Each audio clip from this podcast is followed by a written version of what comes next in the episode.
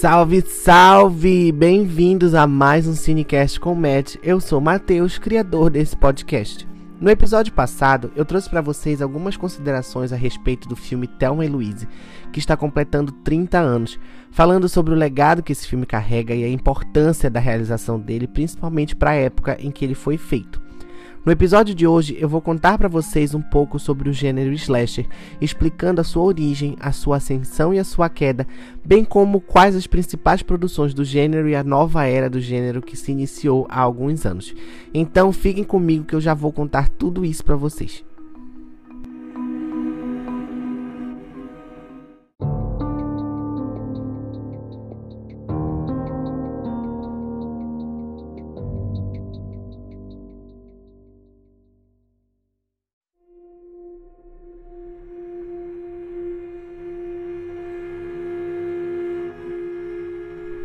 Então, antes de eu começar a falar de fato do assunto de hoje para vocês, eu queria dizer que eu sou muito consumista do subgênero slasher.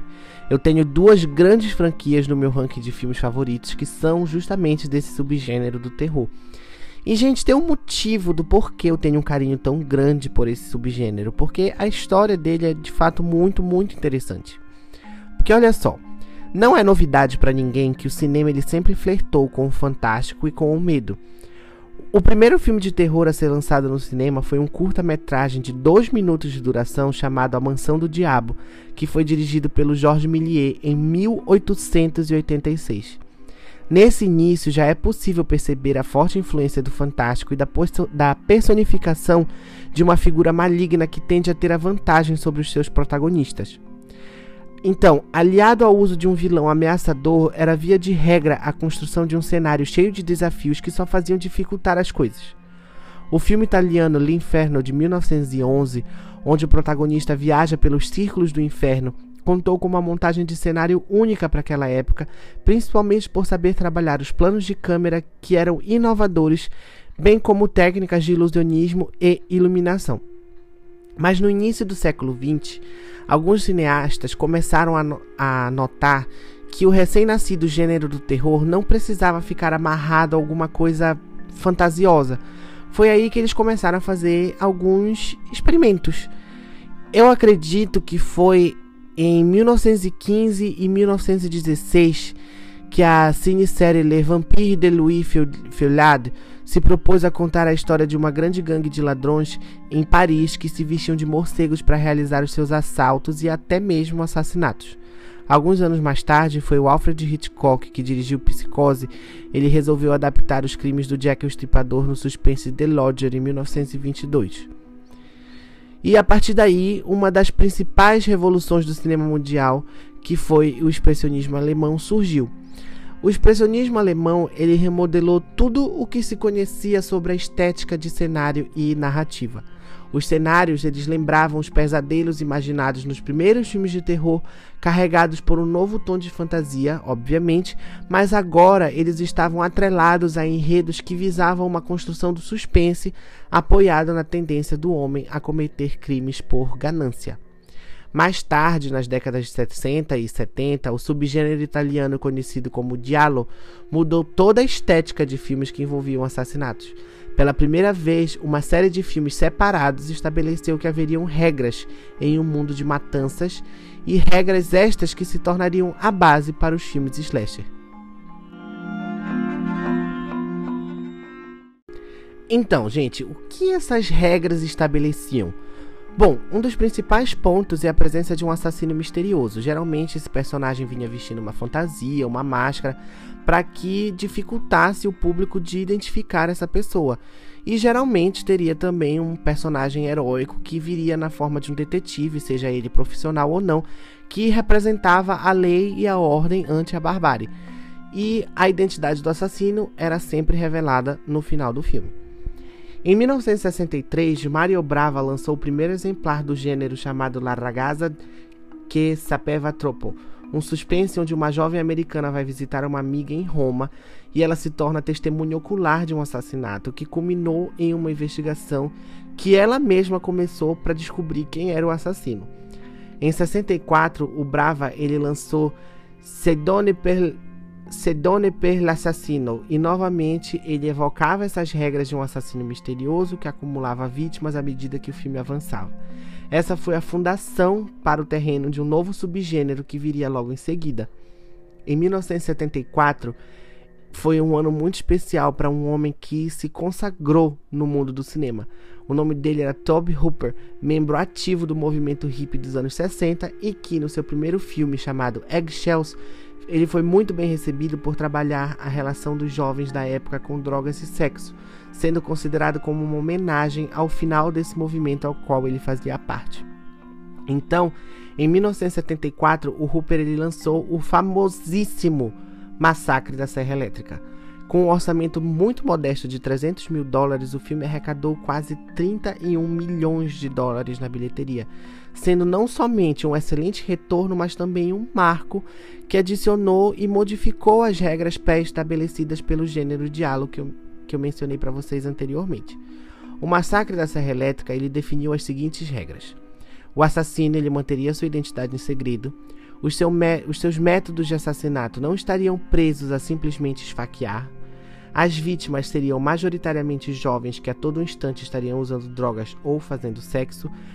Essa simbologia da pureza perdida e do castigo representado pelo assassino são conceitos que eram muito fortes no roteiro original desse filme, diga-se de passagem.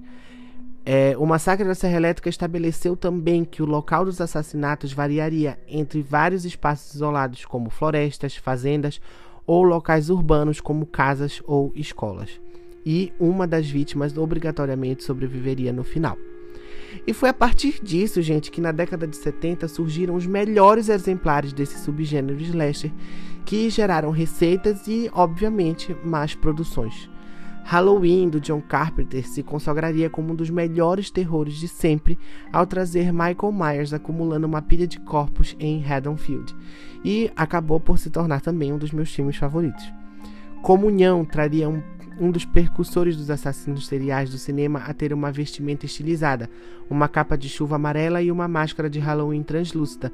Apesar disso, o filme ele é bastante esquecido, o que é uma pena porque ele é de fato um filme muito bom. Natal Negro quebraria algumas dessas regras que o massacre da Serra Elétrica impôs quando a história do filme foi ambientada em uma república de universidade. Um maníaco foge de um hospício e se esconde naquela casa, quebrando a sensação de segurança do cotidiano. Mensageiro da Morte traria novamente esse conceito em uma de suas sequências iniciais mais assustadoras, que também, infelizmente, acabou por cair no esquecimento.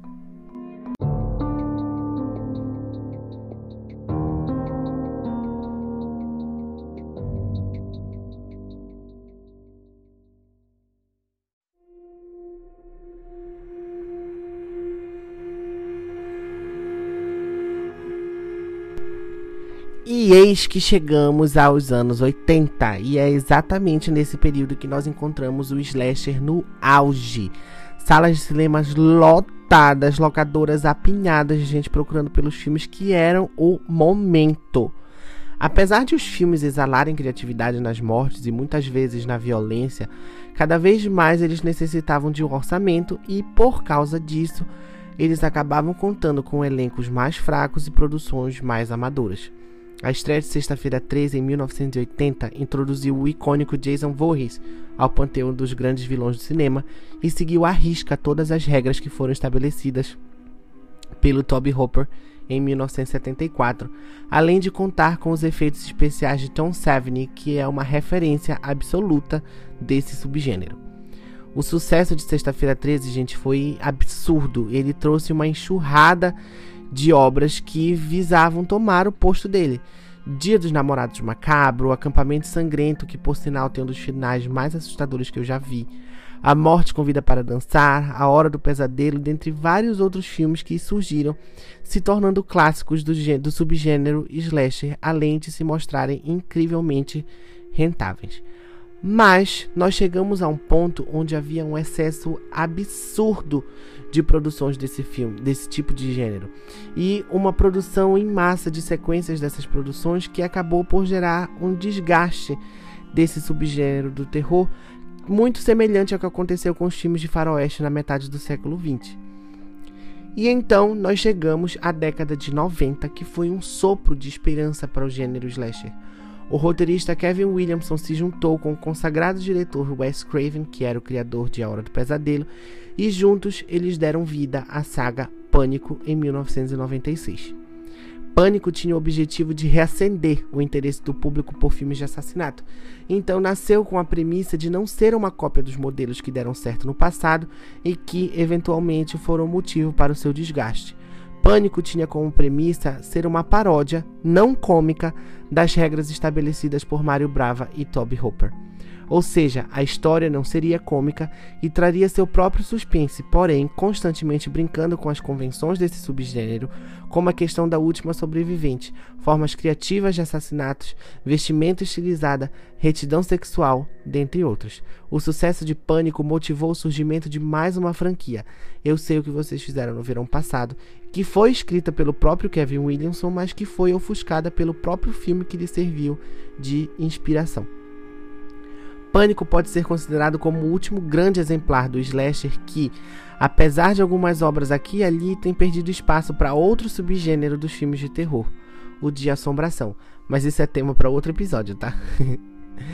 e além do Eu Sei O Que Vocês Fizeram no Verão Passado, outras franquias tentaram revigorar esse gênero, como Prova Final, Lenda Urbana, Eu Estou Esperando por Você. E apesar de na época esses filmes não terem sido tão bem sucedidos quanto o Pânico foi, e as sequências de Pânico foram também, hoje eles são vistos com um carinho maior por parte do público. Mas assim, gente, além de ser o sopro que os slashers precisavam, Pânico também foi o último sopro. Esse filme ele marcou o início e o fim de uma nova era. Mas a partir dos anos 2000, teve uma súbita mudança no rumo em que os estúdios gostariam de seguir. Ao invés de produzir mais sequências sobre alguma coisa que já era pré-estabelecida, por que não começar tudo de novo? O filme que iniciou essa nova onda foi justamente O Massacre da Serra Elétrica em 2003, dirigido por Marcos Nispel. Apesar dele não ter agradado a crítica e nem o público naquela época, hoje ele tem alguns defensores e vem ganhando mais alguns à medida que o tempo passa. Eu, inclusive, gosto bastante. Depois desse vieram mais alguns: Natal Negro, Quando um Estranho Chama, ambos de 2006, Halloween em 2007, A Morte Convida para Dançar em 2008, Sexta-feira 13 em 2009 e A Hora do Pesadelo em 2010. Em 2011, Pânico 4 também foi lançado e se aproveitou dessa onda de remakes e utilizou de toda da sua impecável metalinguagem para debochar de filmes desse tipo. E apesar de ter sido mornamente recebido naquela época, hoje ele é tido como um dos melhores filmes da década e uma das melhores sequências da franquia. Além dos remakes, os, os slashers da época após 11 de setembro, eles se caracterizaram por uma onda de produções originais, ou seja, filmes que não tinham quaisquer relações com franquias pré-estabelecidas. Alguns exemplos desse filme, desses filmes são Terror no Pântano de 2006, O Segredo da Cabana de 2011 e A Sétima Alma de 2010. Há quem diga que Fred vs Jason também se enquadra nessa leva de filmes originais, mas eu sinceramente não consigo compactuar com essa ideia porque o Fred e o Jason já eram ícones naquela época e já faziam parte de franquias pré-estabelecidas. De qualquer modo, gente, sendo remake ou não, o que diferencia esses filmes dos slashers clássicos da era de ouro, digamos assim, é que enquanto naquela época todos os personagens que apareciam fazendo sexo morriam e somente a Final Girl sobrevivia, nesse novo período algumas vítimas estavam conectadas ao assassino de alguma maneira, o que trazia uma realidade mais palpável para esses filmes. Em outros casos, as vítimas não tinham feito nada de errado, sendo apenas uma questão de estar no lugar errado na hora errada. As regras de seleção vítima, das vítimas também não existem aqui e elas não precisam ser necessariamente jovens. Isso acontece, galera, por uma questão de transformação dos períodos. Antigamente, durante a década de 70 e 80, os slashers eles eram caracterizados pelo medo e punição em relação ao sexo. Personagens vistos fazendo sexo eram logo mortos. Isso acontecia por causa do conservadorismo e o crescente medo em relação à AIDS, que era muito característico daquela época. Nos anos mais recentes, o conservadorismo ainda imperava, principalmente por conta do governo do Bush, mas essa equivalência entre sexo e morte já não era mais o principal temor das pessoas. As coisas mudam. Tem alguns autores dessa questão, como o Sotiris Petridis, em seu artigo A Historical Approach to the Slasher Film, uma abordagem histórica sobre os slashers, essas mudanças elas estão ligadas aos eventos do 11 de setembro. As pessoas que morreram no World Trade Center não tinham conexão com os motivos que causaram o ataque terrorista e não conheciam seus assassinos. Elas estavam no lugar errado, na hora errada. A, a, principal característica dos slashers atuais é justamente essa: a ansiedade social causada pelo medo de uma morte não anunciada e sem sentido.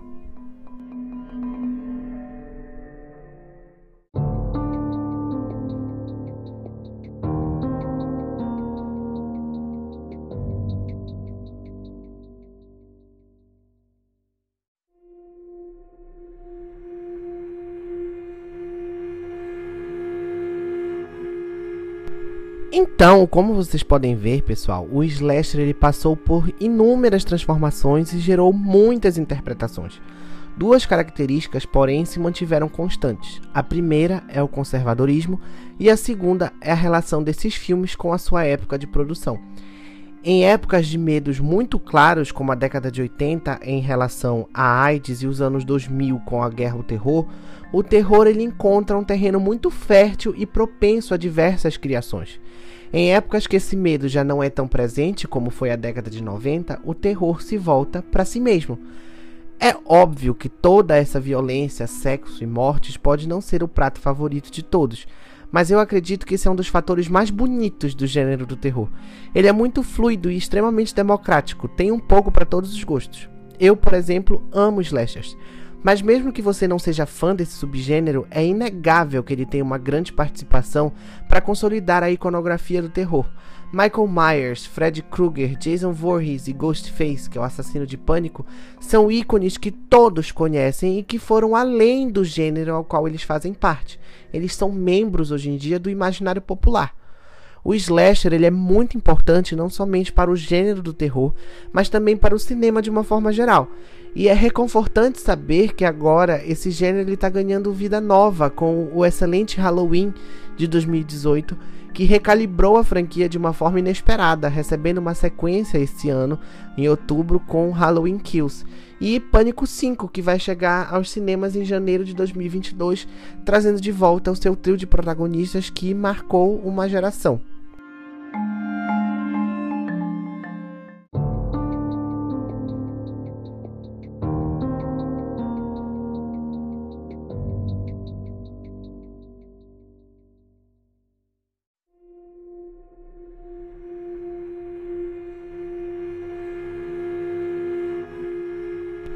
E esse foi o episódio de hoje, meus queridos. Eu espero que vocês tenham gostado. E se chegaram até aqui, não se esqueçam de se inscrever nesse podcast e lá no canal do YouTube também, onde eu trago muito conteúdo para vocês. Se cuidem e até a próxima. Tchau!